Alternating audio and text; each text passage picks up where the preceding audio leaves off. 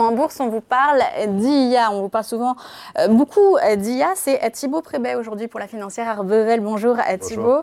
Alors, euh, la semaine est tout de même très mouvementée. Sam Altman, hein, qui part et revient de OpenAI en moins de 5 jours. On va y revenir après. D'abord, les résultats euh, de Nvidia. C'était très, très attendu par Wall Street. Donc, Nvidia qui fabrique les puces pour l'IA. Résultat faramineux. Ça, c'était attendu. Mais la guidance est défavorable sur la Chine pour la fin de à cause des restrictions américaines sur certains pays d'Asie, dont la Chine. On a un petit peu oublié que l'IA était quand même euh, aussi dépendante de la géopolitique. Oui, absolument. C'est un sujet qui est, qui est, majeur et ce conflit euh, entre États-Unis et, Chine, qui est plutôt en train de se calmer un peu, hein, euh, d'après les derniers développements, reste aussi de plus en plus centré sur cette thématique. Donc certains Européens comme ASML se retrouvent aussi au, cœur de la chose, avec cette idée qu'on peut laisser les semi-conducteurs les plus simples aux Chinois, mais que pour les choses les plus technologiques, il faut les garder pour les Américains chez eux avec des Chinois qui, eux, feront remarquer aimablement que comme ils ont à peu près toutes les terres rares, etc., il y a un moment, il faudrait peut-être discuter. Donc voilà, on a, on, a ce sujet, mais il faut aussi se rappeler que pour une entreprise qui a vu des chiffres d'affaires séquentiellement d'augmenter de quasiment 50% par trimestre, qui est euh, totalement délirant, euh, la capacité à faire des prévisions à trois mois n'est pas le plus important. Le plus important est de savoir si combien de trimestres il reste d'hypercroissance. Est-ce qu'il en reste un, deux ou dix? À ce niveau-là, évidemment, le marché a été enthousiasmé par les résultats, mais pour une société qui pèse 1200 milliards dont le cours a triplé dans l'espace d'une année, c'est sûr qu'il il faudra de nouveaux relais pour pouvoir aller beaucoup plus loin quand vous payez une société 60 fois les résultats. En tout cas, Wall Street, dans les, dans les premiers échanges, euh, et, donc sur la journée euh, d'hier, a fait baisser le titre de 2,5%. Ça veut dire qu'on a quand même regardé cet élément euh, de la Chine, la, la, baisse des ventes à venir sur les prochains trimestres. Alors, ils ont dit que ça allait être compensé parce qu'il allait se vendre ailleurs. mais c'est quand même très regardé. Alors même que Nvidia a dit qu'ils euh, allaient quand même vendre des puces là-bas, alors un peu modifiées, mais qu'ils allaient, avoir, qu'ils allaient continuer. Mais attention, parce qu'il faut comprendre une chose qui est hyper importante, c'est qu'on a des secteurs qui sont à bloc. On a des secteurs qui ont encore de la place pour vendre. Mm. Là, il y a beaucoup de gens qui disent on a besoin des chips Nvidia. Bon, on les a de plus en plus, mais on a du mal à en avoir. Donc, quand on a des produits comme ça, bah, souvent le fait de moins vendre quelque part, c'est moins grave. Quand vous avez un produit qui a, où il y a beaucoup de stock et il faut vendre, là, si vous avez des débouchés qui disparaissent, c'est très problématique. Aujourd'hui, pour Nvidia, la difficulté, c'est réussir à augmenter la production, réussir à faire face à une demande qui est énorme et voir cette demande qui va continuer à se développer. Maintenant, euh, Wall Street sur ce, segment 22-23 est extrêmement nerveux. On a vu beaucoup de publications, y compris GAFAM, perdre 10 ou prendre 15 sur des trimestres. Donc au final, d'après ce qu'on a vu ces derniers temps, une, variation de 2,5, c'est quasiment à l'équilibre. Donc au final, une publication qui euh, n'aura pas euh, particulièrement inspiré dans un sens ou dans l'autre les marchés sur les variations qu'on a pu connaître. Euh, oui, c'est vrai, c'est pas les fortes sanctions qu'on a pu voir, c'est quand même plus fois, fois 3 depuis le, début de l'année, donc moins de 2,5% finalement. C'est le trait. charmant payé. en tout cas, Jensen Wang, hein, qui est le PDG de, de Nvidia, dit les cartes graphiques, les processeurs, les réseaux, les services de fonderie, tout ça là, c'est vraiment des moteurs euh, de euh, croissance euh, pour l'IA. Ça tourne à plein régime, donc lui, il est très rassurant sur son rythme de production des, des cartes. Oui, il est évident qu'il y a une révolution. Hein. On voit bien la vitesse d'utilisation un peu partout. On voit la vitesse de pénétration qui accélère. Et on voit aussi effectivement que dans un monde où 2022 était un peu l'année du surstockage, tout le monde a gratté beaucoup de stocks face à des stocks bas post-Covid et une demande forte. 2023, c'est un peu l'année du déstockage. Et quand il y a des relais de croissance, tout le monde les voit beaucoup parce que c'est un peu moins la norme. Et c'est vrai que dans tous ces secteurs, liés aux semi-conducteurs ou autres, où on est un peu dans une phase de déstockage, bah, c'est plus pour l'intelligence artificielle générative, euh, reste quand même quelque chose qui est un peu le, l'élément de croissance, le, rêve un peu du marché. Et c'est vrai que la dynamique euh, semble très favorable et avec une réalité qui semble plus immédiate que sur euh, euh, d'autres éléments qu'on a pu connaître au fil des années passées où il y avait souvent beaucoup d'éléments de communication.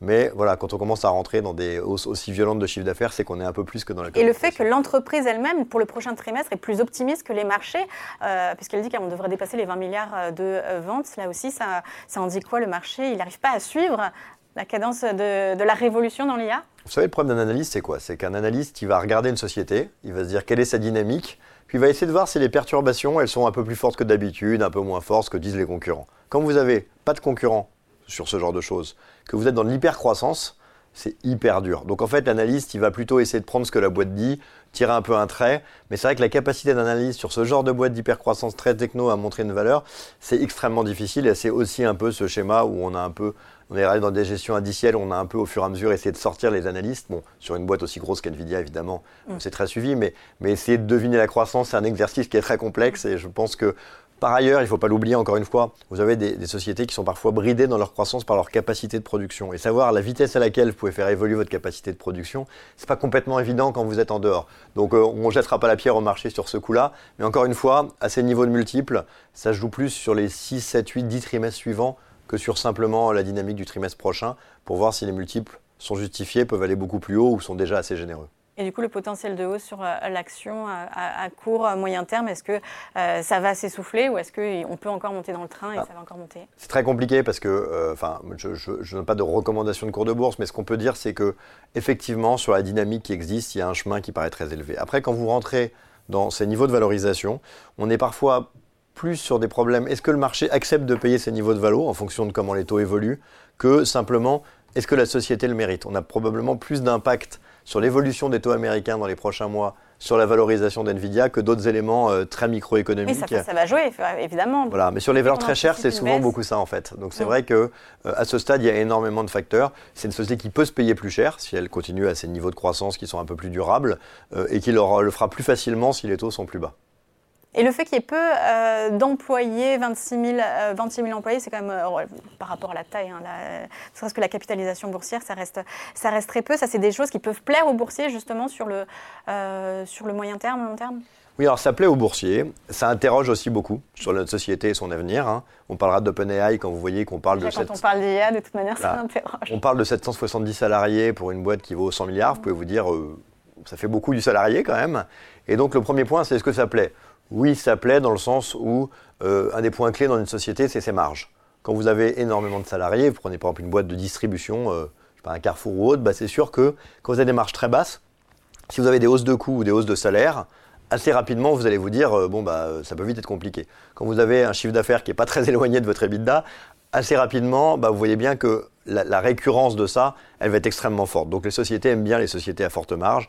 Les sociétés qui ont peu de salariés, évidemment, on regarde leur chiffre d'affaires, c'est évidemment toujours quelque chose qui est intéressant. Après, on arrive à une disjonction qui est massive entre des sociétés industrielles qui ont énormément de salariés et qui représentent de moins en moins dans les répartitions, vous l'évoquiez à votre invité précédent, de PIB et d'inflation, et des sociétés qui sont au cœur de notre quotidien, qui ont des nombres de salariés très bas. Et du coup, on peut avoir des métriques d'inflation qui sont produits par très peu de salariés, et en même temps des mécaniques de secteur automobile ou autre, où on peut risquer des déflations qui ont un très gros impact social, mais qui pèsent pas tellement dans les indices. Donc cette nouvelle donne de société énorme avec très peu de salariés, c'est aussi quelque chose qui peut un peu nous interroger sur la manière dont on monitore l'économie. Bon, Nvidia, en tout cas, elle porte bien, euh, elle, bien, elle a bien sa place dans les sept magnifiques. Pour vous, c'est même la meilleure des sept? Les GAFAM, plus Tesla, donc plus Nvidia. Oui, alors meilleur, c'est un terme euh, euh, qui veut dire qui veut pas dire grand-chose. On va dire que c'est celle qui a le plus le vent en poupe. Mais si vous regardez le parcours pluriannuel de sociétés comme Microsoft ou Apple, qui Microsoft est également positionné là-dedans, il n'y a pas grand-chose acheté non plus. Donc c'est vrai qu'on a eu euh, des choses un peu plus saccadées sur, à l'époque, Facebook et donc Meta. On a eu des trimestres un peu plus en dents sur des sociétés comme Google, mais globalement, c'est que des boîtes qui sont assez fabuleuse. on va parler justement de Microsoft. Et c'est vrai qu'on a effectivement mhm. cette euh, dynamique sur Nvidia qui interroge parce que, bah, on l'a vu avec Tesla ou avec d'autres, des sociétés exploser en bourse à des vitesses très rapides. Mais euh, l'accélération à la fois dans la capitalisation, mais aussi tout simplement dans le chiffre d'affaires de, de, Nvidia, quelque chose qu'on n'a quand même pas très fréquemment vu euh, à cette échelle. Bon, le feuilleton euh, Sam Altman qui va finalement euh, revenir chez OpenAI si le board démissionne. Alors là, c'est maintenant c'est au board de partir. donc Microsoft la profite pleinement de, de l'IA parce qu'il est principal actionnaire de OpenAI. Donc là, Microsoft va être aussi gagnant sur ce sujet-là? Bah, gagnant, oui. Après, la question c'est un, qui est gagnant en termes de société et deux, qui est gagnant en termes sociétal. C'est-à-dire que ce débat sur l'intelligence artificielle au sein du board d'OpenAI, il faut le comprendre comme un débat fondamental. En faire du business ou rester dans l'éthique Voilà, il y a des gens qui disent... Sam Altman, il veut faire du business. Hein. C'est ça, il y a des gens qui sont dans l'éthique qui disent faut faire attention, faut pas aller trop vite. Puis il y a des gens qui disent j'ai beaucoup d'avance, bah, si je veux de l'argent, il euh, faut y aller maintenant. Et c'est vrai que c'est un vrai débat de société. Et effectivement, souvent dans ces cas-là, c'est un peu tranché en faveur du commercial aux États-Unis. Alors bah, Microsoft, ils ont remis justement Sam Altman, c'est finalement qu'ils veulent finalement en avoir vrai pour leur argent. Et c'est vrai qu'on a souvent ce décalage où en Europe, on va donner une importance assez forte à l'éthique, aux États-Unis assez forte euh, à la recherche de développement commercial. Ça finit souvent avec eux qui ont les méga boîtes. En même temps, c'est pas une fin en soi parce que c'est vrai qu'il y a des sujets sur euh, l'intelligence artificielle qui sont à traiter, qui sont importants euh, sur plein d'éléments. ce qu'on constate aussi, c'est l'importance et la particularité de ces petite société de cette thématique très innovante. Un, on voit un peu cette image de gourou comme on pouvait l'avoir avec Steve Jobs ou autres dans des sociétés qui sont petites. Deux, bah, une société où 90% des salariés menacent de démissionner si quelqu'un part pas, bah, ou si une décision n'est pas changée, bah, c'est vrai que ça se voit rarement dans des boîtes de 50 000 personnes, mais quand il y a 770 salariés, ça se voit. Donc là, on touche aussi à ce côté euh, très inhabituel qu'on doit appréhender de sociétés qui ont un impact financier, sociétal, de chiffre d'affaires et dans l'innovation mondiale de notre quotidien qui est énorme avec un nombre de salariés ridicule. Donc ça donne aussi cette donne, mais je pense que ce débat n'est malgré tout pas tranché, que effectivement le leader qui n'a pas envie de perdre de temps est dans une logique assez commerciale. Il ne faut pas oublier une, chose, hein, c'est que la répartition de valeur dans le monde, elle se fait sur des critères qui sont établis par une pénétration de marché et par des positions dominantes. Je prends un exemple qui n'a absolument rien à voir, mais qui peut être amusant. Euh, vous avez pas mal de sociétés aéroportuaires qui, dans les durées, ont gagné beaucoup d'argent, pendant que beaucoup de compagnies aériennes en perdaient.